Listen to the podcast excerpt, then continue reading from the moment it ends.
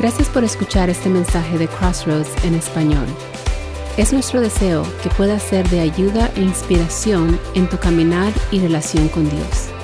Te invitamos a suscribirte para que puedas escuchar otros mensajes como este. Seamos personas influyendo a través del Evangelio. Hoy continuamos nuestra serie Influyendo. Eh, y esta serie se trata de quiénes somos como iglesia. Así es que si usted es miembro de la iglesia, ponga mucha atención porque esto es lo que somos y lo que se espera de los miembros de la iglesia. Si usted es un visitante, bienvenido. Y esto es más o menos que si usted nos visita, esto es, esto es lo que usted va a escuchar, esto es lo que nosotros somos, en lo que nosotros creemos, en lo, en lo que nosotros como iglesia estamos firmes. La semana pasada comenzamos esta serie hablando de que el plan de Dios o el plan A de Dios o el único plan de Dios es la iglesia y hablamos de qué se trata esto. Hoy continuamos con un segundo tema y el tema de hoy es creemos en la palabra de Dios. Como iglesia, Crossroads cree en la palabra de Dios. No hay otra manera en cómo nosotros vamos a ser guiados en nuestras vidas y como iglesia que solo a través de la palabra de Dios. Así es que le voy a invitar que vaya buscando por ahí el libro de Esdras. Hoy vamos a estar en el libro de Esdras. Eh, si usted nos necesita ayuda un poquito de dónde está Esdras, bueno, si tiene el teléfono, su, su la Biblia en, teléfono va a ser muy fácil, más busque Esdras y vamos a estar en el capítulo 7. Pero si usted trae una copia escrita de su Biblia, pues Esdras está después de Segunda de Crónicas. Usted dice, pues ¿dónde está Segunda de Crónicas? Después de Primera de Crónicas. en el Antiguo Testamento, busque su tabla de contenido. Entonces ahí va a encontrar Esdras. Entonces, bien, y vamos a estar ahí en Esdras, capítulo 7. Hace un tiempo atrás leía alguna una encuesta de acerca de la Biblia. Decía esta encuesta que más de 100 millones de copias vendidas cada año, más de 100 millones de copias vendidas cada año. Eh, me imagino que esto era sin contar las aplicaciones. ¿Cuántas, eh, ¿Cómo se le llama eso? Un download, que la gente baja la aplicación de la Biblia, no sé cuántos millones es eso. La, la Biblia fue escrita en tres diferentes idiomas, pero ha sido traducida completamente de pasta a pasta en más de 500 idiomas. Y parcialmente ha sido traducida a más de 22.800 idiomas y dialectos alrededor del mundo. ¿Puede usted creer eso? Es el libro más vendido de la historia. Así es el libro más distribuido. Ha sido distribuido en todos y cada uno de los países que existen en esta tierra. Hmm. China es uno de los países con más persecución al cristianismo, pero es el país donde más Biblias han sido distribuidas. Hmm, interesante, ¿cierto? Es el libro que más ha influenciado la sociedad a través de la historia, sus gobiernos, sus leyes, las culturas, el arte, la medicina, la física, la química, la ingeniería, la astronomía, la agricultura y la filosofía. Y ese libro que la gente más roba, aun cuando enseña que no debemos de robar. Y ese libro que la gente, del que la gente más miente, que lee cuando enseña que no debemos de mentir. ¿Cuántos de ustedes han leído la Biblia en su totalidad? Acuérdense, no mienta. ¿Sí? Felicidades a aquellos que lo han leído en su totalidad. Espero que ese deseo de conocer más esté en el corazón de cada uno de nosotros en cuanto a lo que se refiere en cuanto a la escritura. En una ocasión un joven que se decía ser ateo estaba platicando con un amigo que era cristiano y el amigo le dice, bueno, tú has leído el libro, no le dijo qué libro era, le dijo, tú has leído el libro, están hablando de libros y filosofías y todo eso. Digo, tú has leído el libro más vendido, el libro más, el número uno en ventas en todos los tiempos. El amigo se fue con esa duda y, cuando se fue a investigar cuál era ese libro, se dio cuenta que era la Biblia. Y con el hecho de decir que lo había leído, fue y empezó a leerlo. Y mientras lo leía, Dios se manifestó a través de las escrituras a él y fue salvo. Dios tiene grandes cosas, mis amigos y amados, para nosotros si nos volvemos a la palabra de Dios.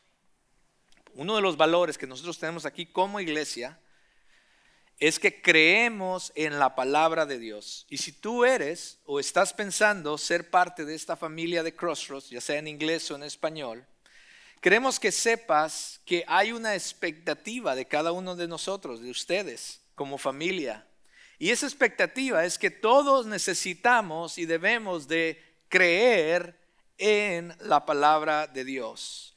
La misma Biblia enseña en segunda de Timoteo 3:16, ustedes me van a ayudar a decirlo. ¿Cuál es qué dice segunda de Timoteo 3:16 y 17? Gracias.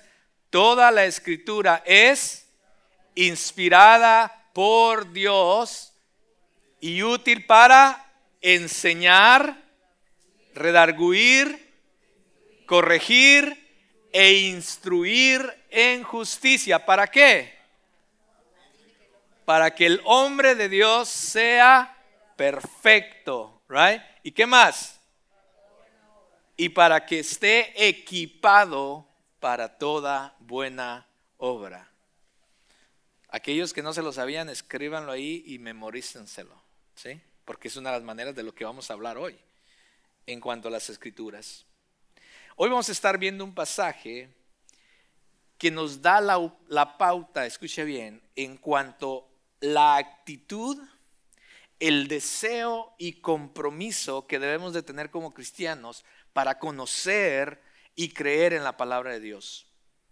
Aquí en Crossroads, mis amados, creemos en la palabra de Dios porque tenemos una profunda pasión por conocer más quién es Dios y también porque queremos darlo a conocer a otras personas. Es la razón por la que nosotros tenemos una pasión por creer y poder entender la palabra del Señor. Y espero que todo aquel que quiera ser parte de Cruzos también desarrolle esta pasión por la palabra de Dios. Vaya conmigo a Esdras capítulo 7, versículo 10. Le decía a mi esposa esta mañana de que creo que ya es hora de que yo empiece a usar lentes continuamente porque ya no veo. Estoy llegando ahí. Dice el versículo 10, porque Esdras había dedicado su corazón a estudiar la ley del Señor y a practicarla y a enseñar sus estatutos y ordenanzas en Israel. Oremos. Amado Dios, yo te doy gracias por tu palabra, porque tu palabra es fiel, tu palabra es verdad. Y Señor, y gracias por la oportunidad que tenemos esta mañana de poderla abrir, estudiarla. Señor, y que permitir que tu Espíritu Santo nos hable a través de ella. Señor, preparamos y abrimos nuestros oídos, nuestra mente, pero sobre todo nuestro corazón, Señor, para recibir tu palabra y que tu Espíritu Santo se encargue, Señor, de traer fruto en cada uno de los corazones que están aquí. Señor, líbrame, Señor, traer simplemente una ideología o palabras humanas o una filosofía humana, oh Dios, sino más bien, Señor, simplemente úsame para que tu Espíritu Santo nos hable, comenzando conmigo, Señor, y que tu palabra sea quien transforme nuestro corazón, nuestra manera de pensar y nuestra manera de vivir. Señor, gracias por este tiempo y te bendecimos por el privilegio que nos das de poder estudiar tu palabra. En Cristo Jesús oramos y te damos gracias. Amén y amén. Déjeme darle un poquito de historia y contexto acerca de lo cómo llegamos a ese versículo 7, capítulo, capítulo 7, versículo 10. El pueblo de Israel, por su, desobediencia, había, había sido llevado cautivo a Babilonia, ¿ok? Y ahí ya tenía muchos años. Allí, mientras están en ese exilio, es que se desarrollan las historias de Daniel, Jeremías y otros profetas. Y hacia el final de este tiempo de cautividad, Dios como que empieza un proceso de regreso para el pueblo de Israel. Y podemos ver a través de las escrituras que hay tres etapas o tres intentos de regreso. En la primera el primer intento, la primera etapa del regreso a Israel, ah, lo vemos a través de Zorobabel y otros israelitas. Él tiene la oportunidad de regresar y lo que hace es, él reconstruye el templo. Era el lugar donde ellos se reunían para adorar a Dios y como pueblo. Y él viene y lo primero que hace es reconstruir el templo. Y hay una gran alegría porque él reconstruye el templo, pero ahí termina todo. Después, más adelante, hay una tercera etapa. mire que me salté la segunda.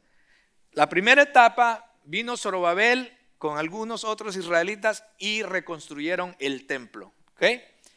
En la tercera etapa es cuando usted ve a Nehemías, ¿se acuerdan de Nehemías? Entonces él viene con otros israelitas, junta a otros israelitas y ellos entonces reconstruyen la muralla de Jerusalén. ¿Ok? Entonces ya tienen reconstruida la muralla, el templo y están reconstruyendo la ciudad, pero falta algo, ¿cierto? Pues en esa segunda etapa es donde Dios permite a este hombre llamado Esdras a que lidere esa segunda etapa. Esdras era un sacerdote eh, que venía de la línea de Aarón. Aarón era el hermano de Moisés, entonces él venía de esa línea, era Aarón era como el tatarabuelo de él, algo así. Y venía de esa línea, era un sacerdote, pero también era un escriba. ¿Quiénes eran o qué hacían los escribas? Los escribas eran los que copiaban la palabra de Dios. Entonces él se ponía en el Génesis 1 y entonces comenzaba él a leer los aquellos escritos de aquellos entonces, ¿no? Los papiros y entonces él, ponía en el principio, entonces él empezaba a escribir en el principio. Y tenía que ser muy cuidadoso de poner cada coma, cada acento, etcétera, etcétera, etcétera, porque no se podía equivocar. Eso es lo que hacía un escriba. Y Esdras era uno de estos, que se dedicaba a la copia de la palabra del Señor. Vea eso. Eh, él también fue un reformador, un administrador, un hombre de Dios, por supuesto, un hombre que confiaba y apasionado por Dios, un hombre de mucha convicción y un hombre de oración. Eso es lo que vemos a través de la vida de Esdras.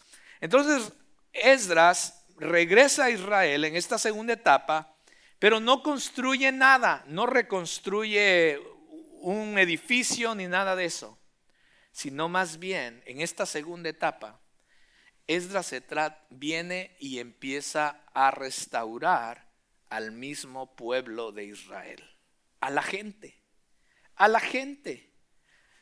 Zorobabel vino y reconstruyó el templo, Nehemías vino y reconstruyó la muralla y la ciudad, y Esdras viene y quiere lo que Dios pone en su corazón, es que quiere restaurar a las personas.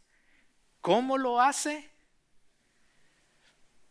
Lo hace a través de la palabra de Dios. ¡Wow! ¡Qué interesante! ¡Qué interesante! Que Dios ha llamado a un escriba y a un sacerdote para venir a restaurar a su pueblo. Cuando Zorobabel construyó, reconstruyó el templo, mis amados, en esa primera etapa, pasaron 60 años antes de Esdras. En esos 60 años no había no había adoración en el templo, el pueblo no venía para adorar a Dios, no había nada, habían reconstruido el templo, pero no había nada, nada estaba pasando en el templo.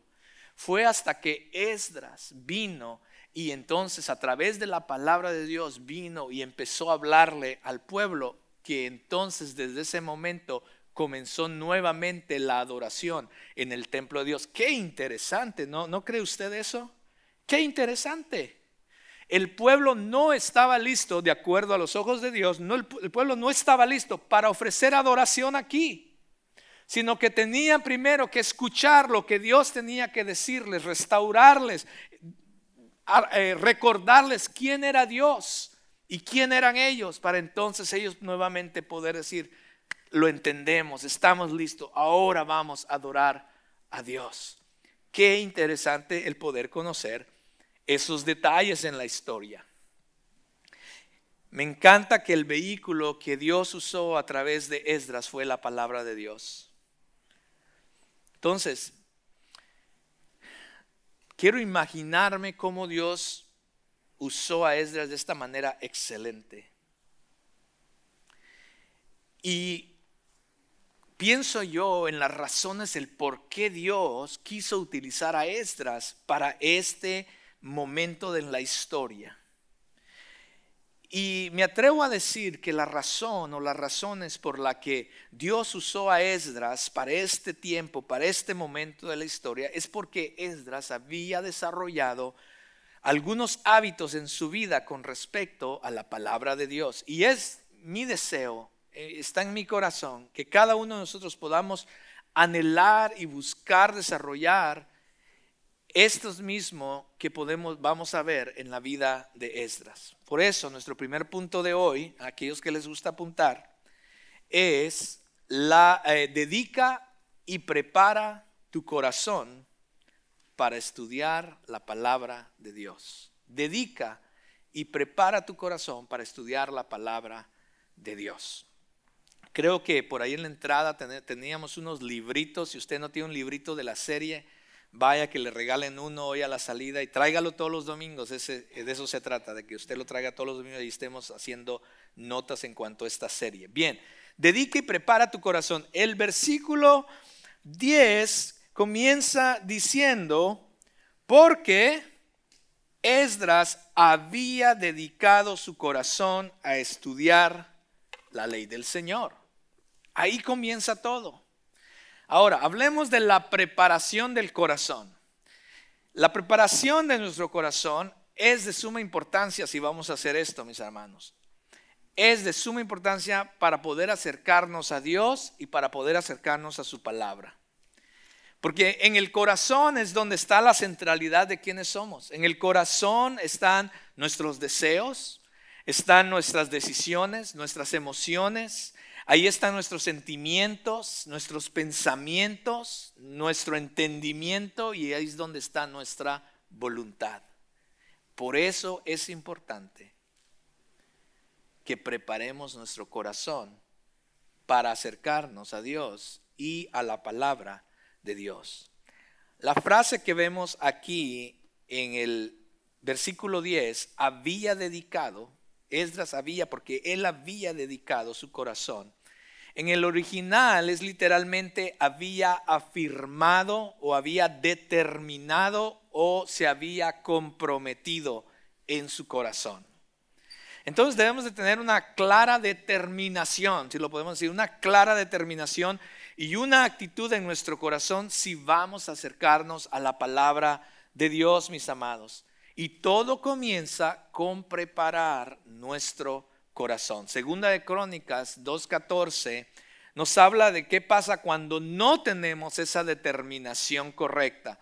Vea lo que dice, Roboam hizo lo malo porque no dispuso, no determinó, no se había comprometido en su corazón para buscar del Señor. Porque ahí comienza todo, en que tengamos una determinación de buscar las cosas de Dios. Todo comienza con la determinación. Todo comienza con la decisión y la preparación de nuestro corazón, mis amados. Y la pregunta para ti es, ¿cuál es tu postura de tu corazón al acercarte a la palabra de Dios? ¿Cuál es tu postura cuando tú te acercas a la palabra de Dios? ¿Te acercas a ella por compromiso? como una obligación, como una tarea. Uy, es que lo, lo tengo que hacer. Uy, ayer se me olvidó leerla, o ahora tengo que leerla. Uy, ayer se me, como se me olvidó leerla, ahora tengo que leer dos capítulos. ¿Nos acercamos así a la palabra de Dios? ¿Te acercas a ella por conveniencia? Leo para que Dios me ayude y me muestre el camino a la solución de mi problema. Uy, estoy pasando por una situación. Entonces voy a leer la Biblia para que Dios me ayude. ¿Nos acercamos así a la Biblia? Es esa nuestra actitud. O buscas de su palabra porque hay un deseo y un hambre profunda y porque has determinado y preparado tu corazón, porque deseas conocer más a Dios y deseas saber qué es lo que Él tiene para ti y lo que espera de ti. ¿Cuál es tu postura de tu corazón al acercarte a la palabra de Dios? Ahora, ¿qué impide tener un corazón preparado para estudiar la palabra de Dios? Bueno, aquello que impide tener este, una buena actitud para cuando nos acercamos a la palabra de Dios es un corazón lleno de orgullo. Es cuando pensamos que ya sabemos lo que vamos a hacer. ¿Para qué voy a leer eso? Yo sé cómo hacer. Yo sé cómo caminar en la vida. Yo ya tengo 48 años, ya les dije mi edad. Ya tengo 48 años, ya, yo ya sé todo, yo ya, he caminado la vida. Yo sé qué decisión, cómo tomar decisiones. Un espíritu no enseñable. Ya que me vas a enseñar, ya que, ya este pastor me va a decir, yo tengo más tiempo que él siendo cristiano. Un corazón que no, es, que no está arrepentido cuando hay pecado en contra de Dios. Un corazón que no está comprometido. Un corazón ansioso o preocupado. Todas son las cosas, hermanos, que impiden tener un corazón preparado para acercarnos a la palabra de Dios. Cuando tú estás demasiado ansioso o preocupado por todo lo que está pasando a tu alrededor, por alguna circunstancia en tu vida, mis amados, no permite que tu corazón esté listo, preparado para recibir la palabra del Señor. Un corazón materialista, cuando lo único que le interesa es cómo va a salir adelante en su trabajo, cómo, cómo va a alcanzar el sueño americano, el tener una casa más grande, el cambiar de carro, etcétera, etcétera, etcétera. Un corazón ocupado, una actitud de yo no la entiendo. Yo, yo, yo trato, pastor, pero pues no la entiendo, así es que mejor al final la dejo. Mis amados, ninguna de esas cosas nos ayuda a preparar el corazón para acercarnos a la palabra de Dios. Pero un corazón que ha sido calibrado, alineado a la voluntad de Dios y busca conocerlo mejor, es un corazón que se deleita, que aparta un tiempo, busca un tiempo, es una prioridad, mis amados, y no permites que nada te interrumpa o, o que nada te limite en tu búsqueda un corazón que es diligente y comprometido a acercarse a la palabra de Dios. Me encanta lo que dice el Salmo 1, 1 y 2.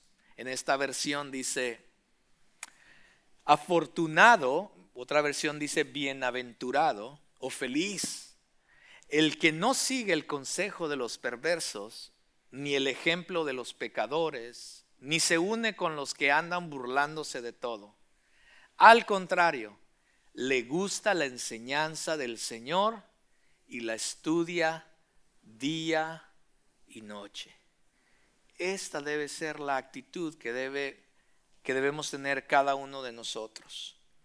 La palabra original en el hebreo, en, en Esdras 7:10, cuando habla de que Esdras había determinado en su corazón estudiar, esa palabra estudiar es la palabra en hebreo darash, darash, si quiere aprender hebreo.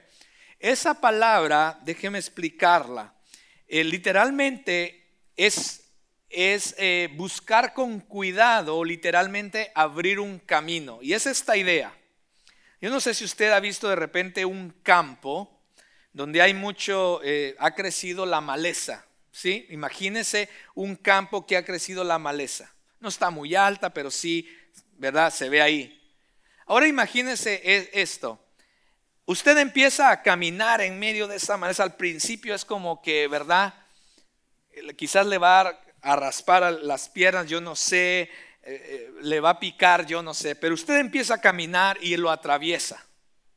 Y luego se regresa otra vez y así empieza todos los días porque quizás es un camino para llegar a su casa o a la escuela o al trabajo y si se va por ahí es más rápido, yo no sé. Pero imagínese eso, después de tanto caminar por el mismo, por el mismo camino, ¿qué es lo que va a pasar? Se va a hacer, se va, a abrir un camino, ¿cierto? Es más, ya a veces la maleza ya no va a poder salir porque usted ha tanto ha pisado ese camino que ahora es un camino.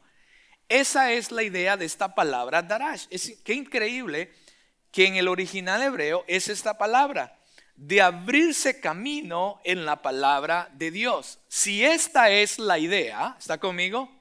Entonces, ¿cómo es que nos acercamos a la palabra de Dios?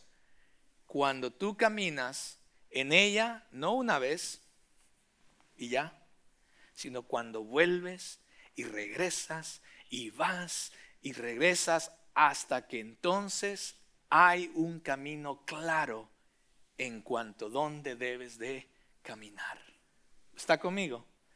Eso es lo que Esdras hacía, mi amado. Esto es lo que, lo que Dios desea que cada uno de nosotros hagamos cuando estudiamos la palabra de Dios. Darash no es solamente leerlo y después dejarlo y ya nos olvidamos de qué leímos, sino que continuamente estamos profundizando y yendo más, regresamos, no lo entendimos, regresamos, vamos más profundo y empezamos a abrir camino. Esdras abrió un camino para conocer a Dios, mis amados. Él estaba dedicado al estudio de la palabra de Dios todos los días, leyéndola, estudiándola, memorizándola, meditando en ella. Y eso es lo que también debemos hacer cada uno de nosotros, mis amados. Abrirnos camino, abrirnos camino en la palabra de Dios todos los días para conocer realmente quién es Dios, conocer su plan, su propósito, su voluntad para nuestras vidas. Porque de otra manera, mis amados, ¿cómo vamos a conocer a Dios y su voluntad? No sabe cuántas personas, una de, las, una de las preguntas que le hacen más a los pastores de las iglesias es, ¿cómo conozco la voluntad de Dios para mi vida? Esa es la pregunta que mucha gente hace. ¿Cómo, pastor, cómo conozco la voluntad de Dios para mi vida? Y la respuesta es fácil. Es más, es la respuesta más fácil que los pastores puedan dar y que yo he aprendido a dar.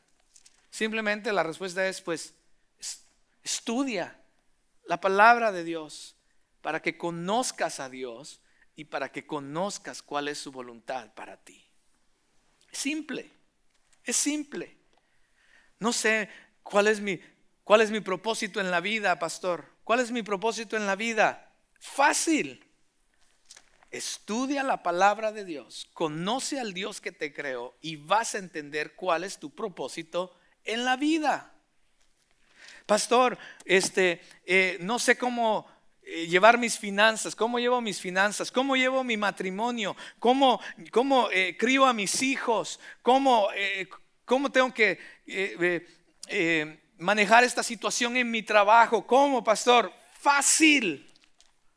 Estudia la palabra del Señor, conoce a Dios y te darás cuenta qué es lo que Él desea que hagas en cualquiera de, un, de estas situaciones. Es fácil, mis amados, es fácil, créamelo. Es así como trabaja. Porque, porque si no, ¿de qué otra manera vamos a conocer a Dios? ¿De qué otra manera vamos a conocer a Dios?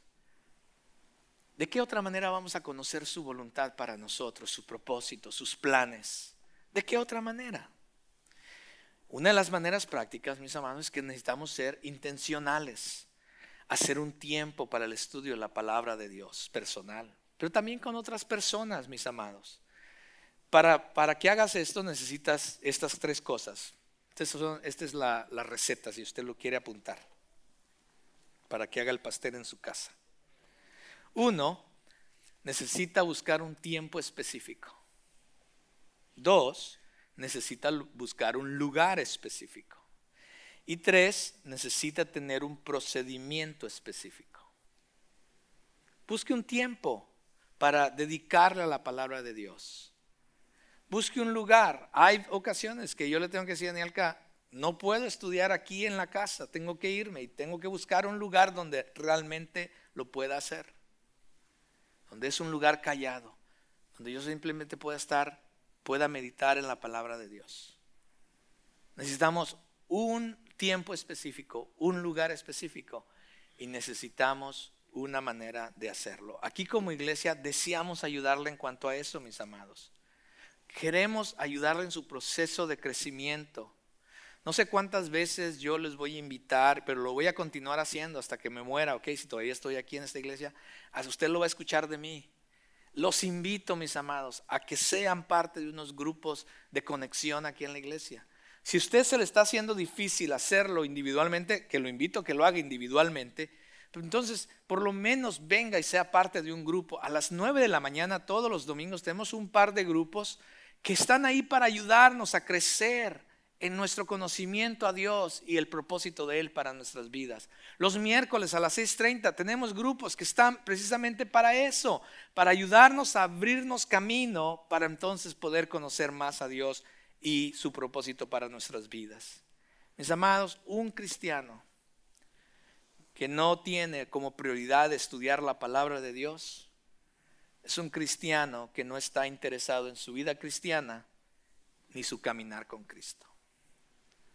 Lo repito, un cristiano que no tiene como prioridad estudiar la palabra de Dios es un cristiano que no está interesado en su vida cristiana ni en su caminar con Cristo. Punto número dos es dedique y prepara tu corazón a obedecer la palabra de Dios. Dedique y prepara tu corazón a obedecer la palabra de Dios.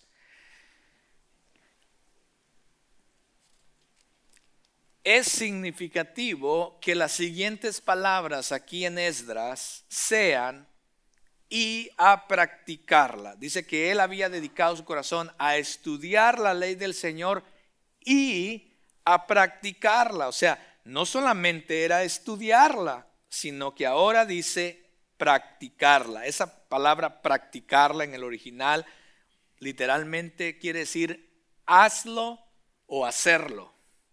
Entonces, uno de los compromisos claves que hizo Esdras con respecto a la palabra de Dios, mis amados, era no solamente de leerla y estudiarla, sino que la estudiaba para entonces hacerla, para entonces hacer lo que la palabra de Dios decía.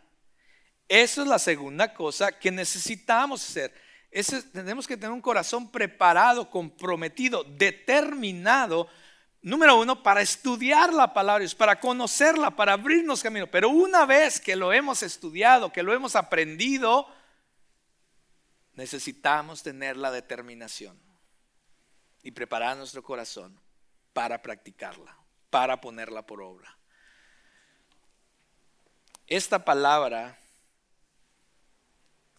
que Dios nos ha dado, mis amados, es para que la hagamos, para que la obedezcamos.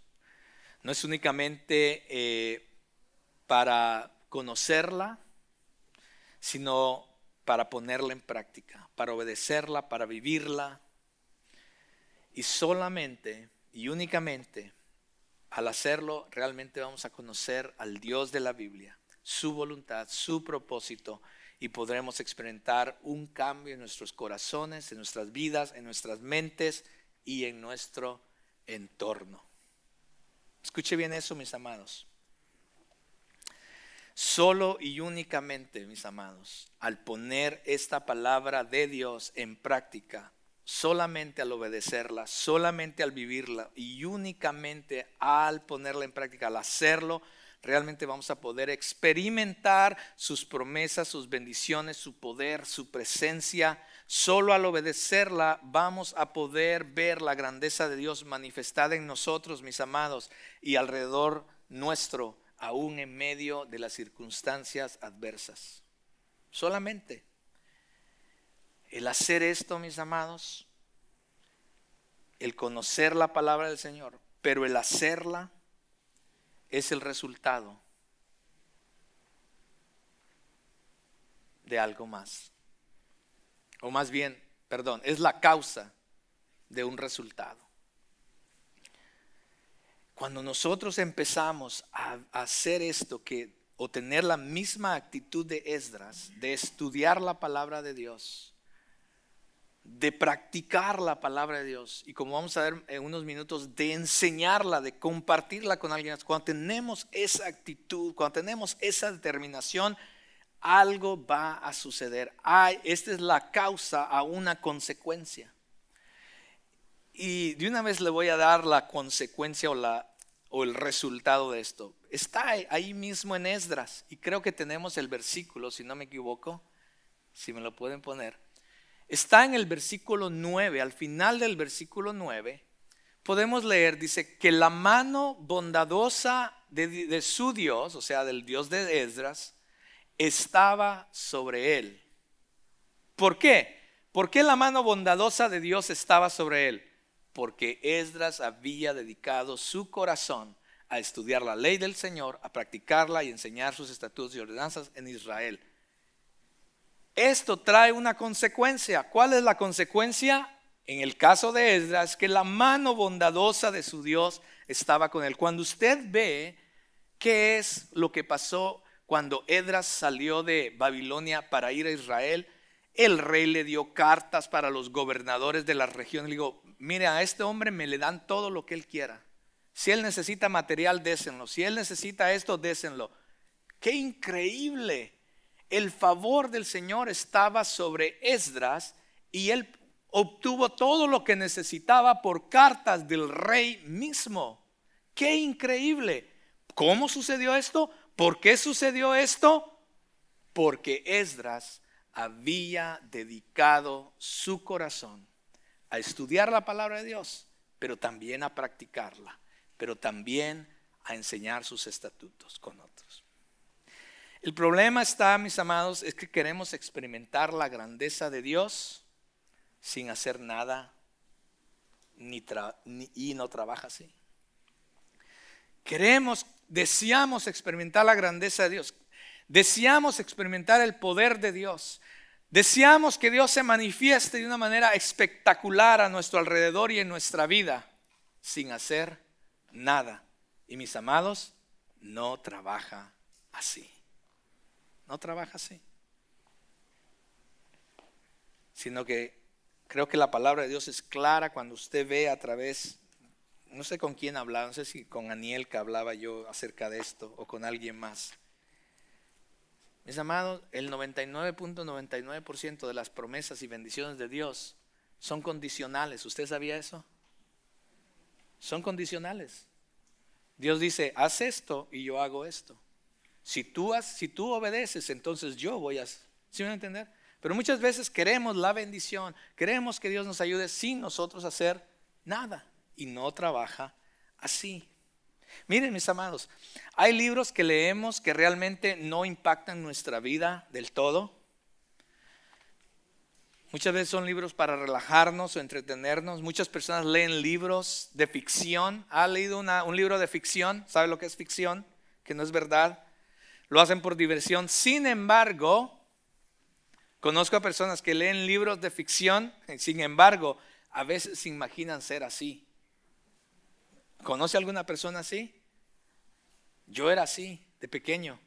Yo, yo leía las historietas de Batman y yo quería vestirme como Batman, quería ser como Batman y hacer lo que Batman hacía. Yo de pequeño decía que un día yo iba a ser como Batman. ¿Sabe? Es incoherente pensar que muchas personas que se dicen ser cristianas pongan su confianza, escuche bien esto, es incoherente pensar que muchas personas que se dicen ser cristianas pongan su confianza en muchos libros por ahí que hablan acerca de cómo vivir mejor, de cómo tener un mejor matrimonio, de cómo tener mejores finanzas, etcétera, etcétera. Le dedican más tiempo a esos libros, en la lectura de esos libros, confían en más en esos libros, tratan de poner en práctica lo que los autores de estos libros dicen que hagan más que la palabra de Dios. Qué triste. Estoy hablando de cristianos. Qué triste cuando es la misma palabra de Dios la que realmente puede transformar nuestras vidas y nuestro entorno, mis amados. Nada de lo que leí en las historietas de Batman, ni en la revista, ni en otros libros, ha podido hacer realmente un cambio en mi propia vida, mis amados. Mi actitud no cambió, mis hábitos no, eran, no fueron diferentes. Nada de lo que yo sepa realmente sufrió realmente un cambio en mi vida. Y muchas veces nosotros también nos acercamos a la palabra de Dios como que si estuviéramos leyendo un, un libro de cuentos, de historietas, una novela. Y cuando nos acercamos así a la palabra de Dios, mis amados, hemos fallado. Yo le comentaba a mi clase de los miércoles, este miércoles pasado, que muchas veces hacemos inclusive de los personajes de la Biblia, hacemos nuestros héroes y los hacemos más grandes que la vida. Todos decimos, queremos ser como David, queremos ser como Moisés. No, mis amados, no, no, no, no. Queremos ser como Cristo. Queremos ser como Cristo. Todos estos personajes en la Biblia simplemente son ejemplos y fueron personas que también tuvieron unas vidas desastrosas como las nuestras. Y solamente por la misericordia del Señor Dios los usó. Entonces no nos acerquemos a la Biblia, mis hermanos, a la palabra del Señor, como una novela o como un simple libro de filosofía o como un libro de reglas, no la veamos así, ni tampoco como un libro de principios morales solamente, porque eso no es la Biblia mis amados, la Biblia es el mismo soplo de Dios a nuestras vidas. Por eso, segunda de Timoteo 3, 16 dice que esta es una inspiración, ¿cierto? Dice que estas palabras son inspiradas. Esa palabra inspiradas en el griego es un soplo de Dios. Es un soplo de Dios. Estas palabras es el mismo soplo de Dios, mis amados. Y si lo crees así, entonces lo que ella dice, debemos de hacerlo. Es el manual de instrucciones para nuestras vidas. Es nuestra guía, nuestra manera de conocer a Dios y su voluntad. Mis amados, esto que leemos aquí, esto que estudiamos aquí, es para ponerlo en práctica y para que lo obedezcamos nuestras vidas deberían, deben ser diferentes al acercarnos a la palabra del Señor, mis amigos. Nuestras vidas deben ser diferentes al ponerla en práctica, al poner en práctica lo que dice este libro. Nuestra manera de hablar debe ser diferente cuando ponemos en práctica lo que dice este libro. Deberíamos de dejar de odiar y comenzar a perdonar a otras personas al poner en práctica lo que dice este libro. Nuestra actitud debería ser diferente cuando empezamos a poner en práctica lo que dice este libro. Nuestra forma de pensar debería ser diferente cuando comenzamos a poner en práctica este libro. Tu manera de manejar tus finanzas, tu tiempo, debería ser diferente cuando comienzas a poner en práctica este libro. Tu manera de tratar a tu esposo, a tu esposa, a tus hijos, debe ser diferente cuando comienzas a poner en práctica este libro. Y si no es así, ¿qué está pasando? Si tu actitud no ha cambiado, si tu manera de pensar no cambia, si cómo manejas las situaciones a tu alrededor no ha cambiado, si la manera en que tratas a tu familia, a tus cónyuges, la manera en que te desarrollas en tu trabajo no cambia, si no es así, entonces ¿qué está pasando? Y la respuesta es simple, aunque no queremos ni decirlo. Pero la respuesta es simple. no estamos dedicando ni preparando nuestro corazón para estudiar la palabra de Dios correctamente y mucho menos estamos dedicando nuestro corazón para ponerla en práctica en nuestras vidas. Santiago 1:22 dice lo siguiente, pero no es suficiente con solo oír el mensaje de Dios, hay que obedecerlo. Si solo lo oyen sin hacer lo que se dice, ¿qué dice? Se están engañando a sí mismos. Si solamente lo escuchas del pastor Carlos o del pastor al que o de la iglesia, la iglesia en la que tú perteneces, si solamente lo escuchas cada domingo o lo estudias, digamos que lo estudias, pero dice Santiago, si solamente lo oyes sin hacer lo que dice, te estás engañando a ti mismo. El que oye el mensaje de Dios sin obedecer lo que dice es como el que se mira a un espejo, se mira en el espejo se va y pronto olvida lo mal que se veía. Por el contrario, el que se fija bien en la ley perfecta, la que libera a la gente y la pone en práctica en lugar de ser un oyente olvidadizo, será afortunado en lo que hace. Así es como trabaja. Por eso aquí en Crossos, mis amados, creemos en la palabra de Dios.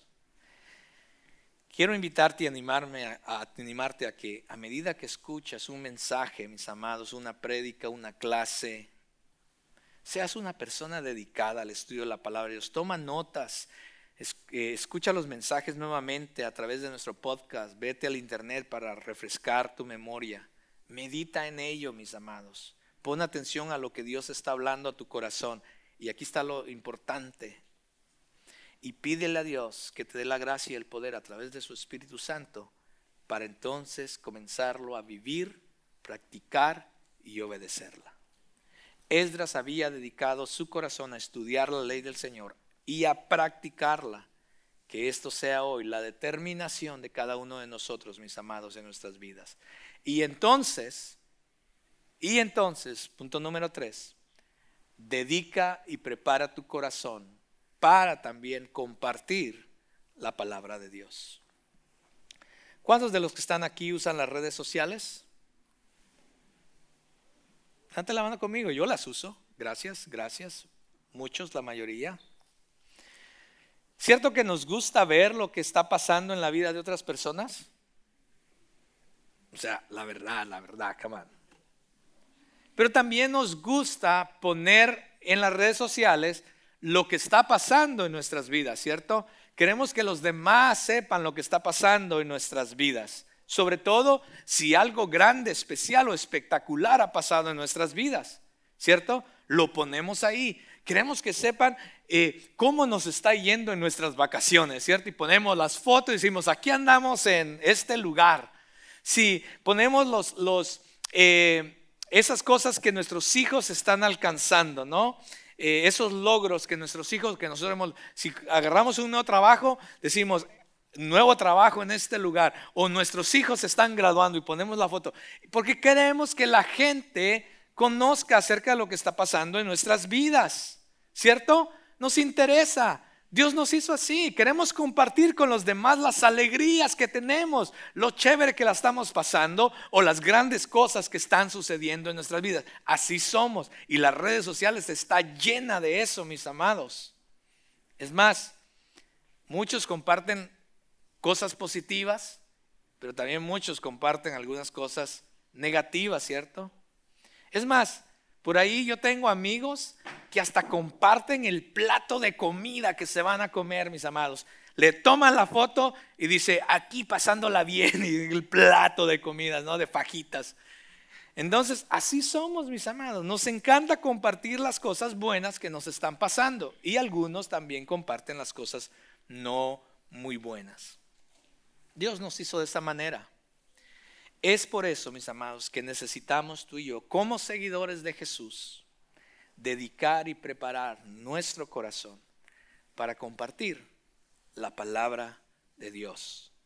Aquello que Dios nos ha enseñado en nuestro estudio, aquello que ya nosotros estamos poniendo en práctica, aquello que nosotros ya estamos viviendo, entonces ahora es cuando también lo debemos de compartir con alguien más. Cuando tú vengas aquí el domingo, cuando tú vengas aquí a, una clase el miércoles por la noche, cuando tú estés en tu trabajo con tus compañeros, cuando tú estés alrededor de la mesa con tu familia para comer, cuando tú estés en tu casa, cuando vayas por la calle, cuando estés en el mercado, ahí es el momento para compartir lo que Dios te está enseñando, lo que tú ya estás viviendo acerca de la palabra de Dios, pero hay que tener una determinación.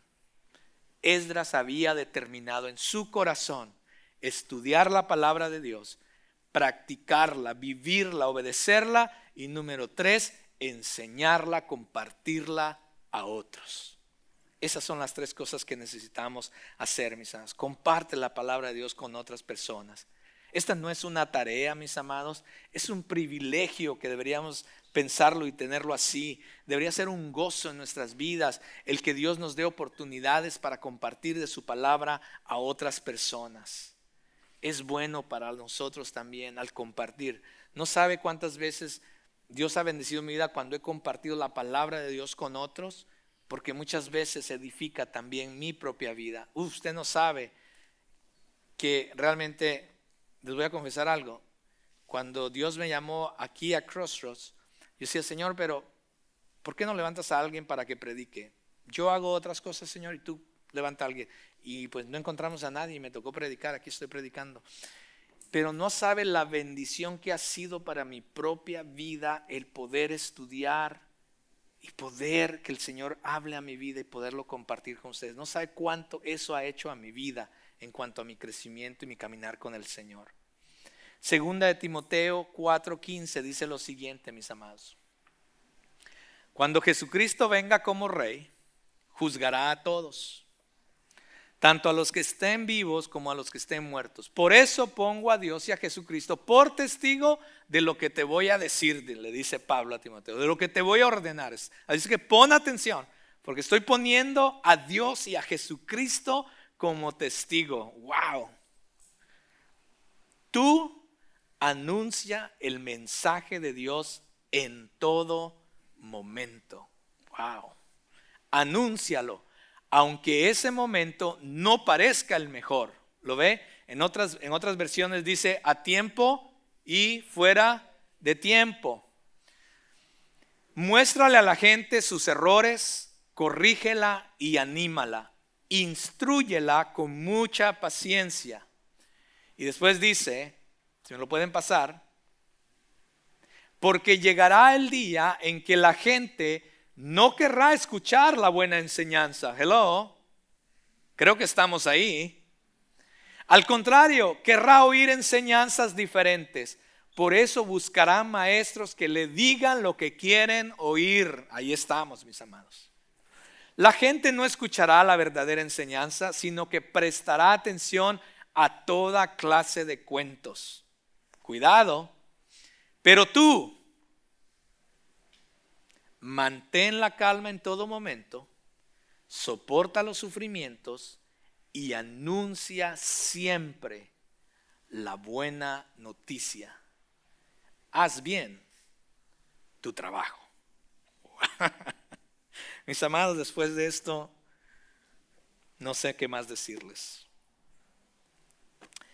Cuando hacemos del estudio y la obediencia a la palabra de Dios un hábito, mis amados, entonces sí podemos compartir a nuestra familia, a nuestros amigos, en su trabajo, aquello que hemos aprendido, que Dios nos ha estado enseñando. Y no solamente lo vamos a poder enseñar, esas personas lo van a poder percibir en nuestras vidas, ¿cierto? Porque si lo estudiamos, pero también la vivimos, cuando nosotros la compartimos, esas personas van a decir, la verdad que lo que dices es cierto porque tú eres diferente. La verdad que lo que dices es cierto porque veo cómo es tu vida. ¿Sí me a entender? Por eso es importante no solamente estudiarla y enseñarla, pero sino lo segundo que es muy importante es vivirla. Entonces enseña sus estatutos y ordenanzas. Cuando vemos esa frase de que Esdras enseñaba sus estatutos y ordenanzas, no simplemente significa estar en una plataforma predicando como lo estoy haciendo yo. No, mis amados, es de compartirlo en tu diario caminar, en tu diario vivir con todas las personas y en todas las oportunidades que Dios te ponga. Deja que la palabra de Dios sea el megáfono, mis amados, que grite más fuerte que la cultura de afuera, que grite más fuerte que aún nuestras propias emociones y que grite más fuerte que aún nuestras circunstancias a nuestro alrededor. Recuerda que todo comienza con una dedicación y una preparación, con una firmeza, una determinación, un compromiso de nuestro corazón para estudiar, eh, practicar y enseñar la palabra de Dios. No simplemente sucede, no simplemente sucede, no pasa automáticamente. Debe haber un compromiso y una determinación, mis amados. ¿Seremos como Esdras? ¿Que tomaremos esta determinación en serio en nuestros corazones? Porque no simplemente pasa por casualidad. Alguien que quiere ser médico no se convierte en médico nomás por estar sentado o acostado en la cama, sino que debe dedicar mucho tiempo, mucha dedicación en cuanto a los estudios y finalmente si es dedicado, mirará los resultados o el fruto de esto, mis amados. No pasa por accidente. Si tú quieres tener una mejor condición física, una mejor salud en el 2022, no va a pasar simplemente por estar sentado en una silla, sino vas a tener que quizás mirar cómo, está tu, eh, lo que comes, tu alimentación, vas a tener que dedicar tiempo para el ejercicio, quizás inclusive visitar algún médico, algún nutrólogo que te ayude, que te guíe, etc. No va a pasar por accidente. Lo mismo es con lo espiritual y lo mismo es con todo lo que hemos hablado en los últimos minutos, mis amados. No va a pasar por casualidad. Debes tú estar determinado y tener un compromiso en tu corazón para hacer esto en tu vida. Mis amados, ¿en dónde estamos poniendo nuestro compromiso y nuestra determinación? Si no es en la palabra de Dios, mi pregunta es, en donde quiera que lo estés poniendo, mi pregunta es, ¿es estable? ¿Podrás sostener tu vida en donde quiera que lo estás haciendo? Porque esa es la razón por la que nosotros creemos aquí en Crossroads en la palabra de Dios, mis amados. Porque la hemos experimentado en nuestra propia vida.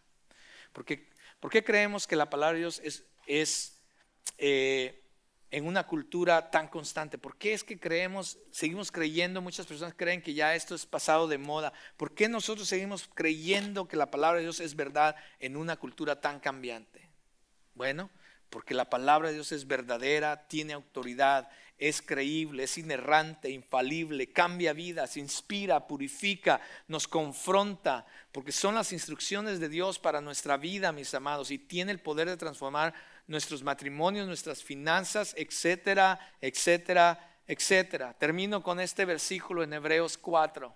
Dice lo siguiente, la palabra de Dios vive, es poderosa y es más cortante que cualquier espada de dos filos. Penetra tan profundo que divide el alma y el espíritu, las coyunturas y los huesos, y juzga los pensamientos y sentimientos de nuestro corazón. No hay nada creado en el mundo que se pueda esconder de Dios. Todo está desnudo y expuesto a su vista. Es a Él a quien tendremos que rendirle cuentas de nuestra vida. Mis amados, la palabra de Dios es el único libro que cuando la lees te está leyendo a ti. Es la palabra de Dios es el único libro que es la cura y la respuesta a aquello que es diagnosticado, aquello que es el problema. Y es más relevante que la noticia de mañana, mis amados. Esa es la palabra de Dios. Y todo comienza antes de que hagas estos compromisos, quizás habrá una persona aquí, no sé, que quizás no ha hecho el primero el compromiso de seguir a Jesús como su Señor y Salvador de sus vidas. No simplemente podemos decir o puedes decir, bueno, voy a ir a la iglesia de vez en cuando, cuando las otras actividades me lo permitan, o voy a intentar hacer bueno. Mis amados, eso no es suficiente. Eso no te va a salvar sino como Jesús mismo lo dijo, el compromiso que debemos de tener como seguidores de Jesús. Jesús dijo en Lucas, si alguien quiere seguirme, necesita negarse a sí mismo, tomar su cruz cada día y seguirme. Porque aquel que quiera salvar su vida, la perderá. Pero el que la pierda por causa de mí, la salvará o la encontrará. Ese es un compromiso personal, si nunca lo has hecho. Lo segundo es que necesitamos seguirle a través del bautismo. Si hay alguien aquí que no se ha bautizado, me encantaría hablar con usted, porque ese es el segundo paso para seguir a Jesús. Y pronto vamos a estar bautizando. La próxima semana vamos a tener bautismos a las 9 de la mañana en el auditorio principal. Vamos a estar bautizando tres personas de aquí de nuestra congregación. Y si hay alguien más, me encantaría tener esa plática con usted. Y una vez que has determinado seguir a Jesús, entonces determina y prepara tu corazón para estudiar la palabra de Dios, para ponerla en práctica y para compartirla con los demás. Ponte de pie, mis hermanos. Amado Dios, yo te doy gracias Gracias por la salvación de nuestras vidas, Señor. Porque no nos debías nada, sin embargo te fijaste en nosotros, nos amaste y diste tu Hijo por nosotros para que sobre Él, Señor, se pusiera, Señor, tu ira y la carga de nuestros pecados. Señor oh Dios,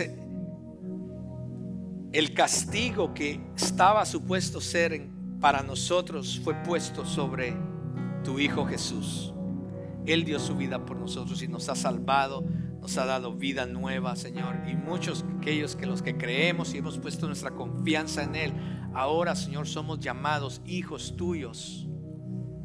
Padre, te pido que si hay alguna persona aquí que aún no ha hecho ese compromiso, te pido, Dios, que tu Espíritu Santo le convenza de la necesidad que tiene de que Jesús sea su Señor y Salvador. Padre, y después de haber escuchado esta palabra de esta mañana, Señor, te ruego que tu Espíritu Santo nos también nos convenza a cada uno de nosotros de que debemos de tomar una decisión. No podemos continuar simplemente llevando un cristianismo muy ligero. ¿No trabaja así? Más bien tú nos llamas a preparar nuestro corazón, a tener una determinación y un compromiso, Dios, para conocerte a ti, conocer tu voluntad, tu propósito, a través del estudio de, la palabra, de tu palabra, Señor. Pero también nos llamas que una vez que hayamos conocido eso, nos llamas a vivirla, a ponerla por obra, por ponerla por práctica, a obedecerla, Señor porque solamente así realmente vamos a experimentar un cambio y una transformación en nuestras vidas y en, en nuestro entorno. Es la única manera en que vamos a ir conociéndote a ti, Señor, y el propósito que tú tienes para nosotros. Y después de eso, Señor, también ayúdanos a compartirla con alguien más en donde quiera que estemos. Padre, gracias por tu palabra. Tu palabra es fiel, tu palabra es verdad. Y te pido, Señor, que, tu palabra sea obrando en la vida de cada uno de mis hermanos. Y que al salir de aquí realmente vayamos y la pongamos por obra, por práctica y la vivamos.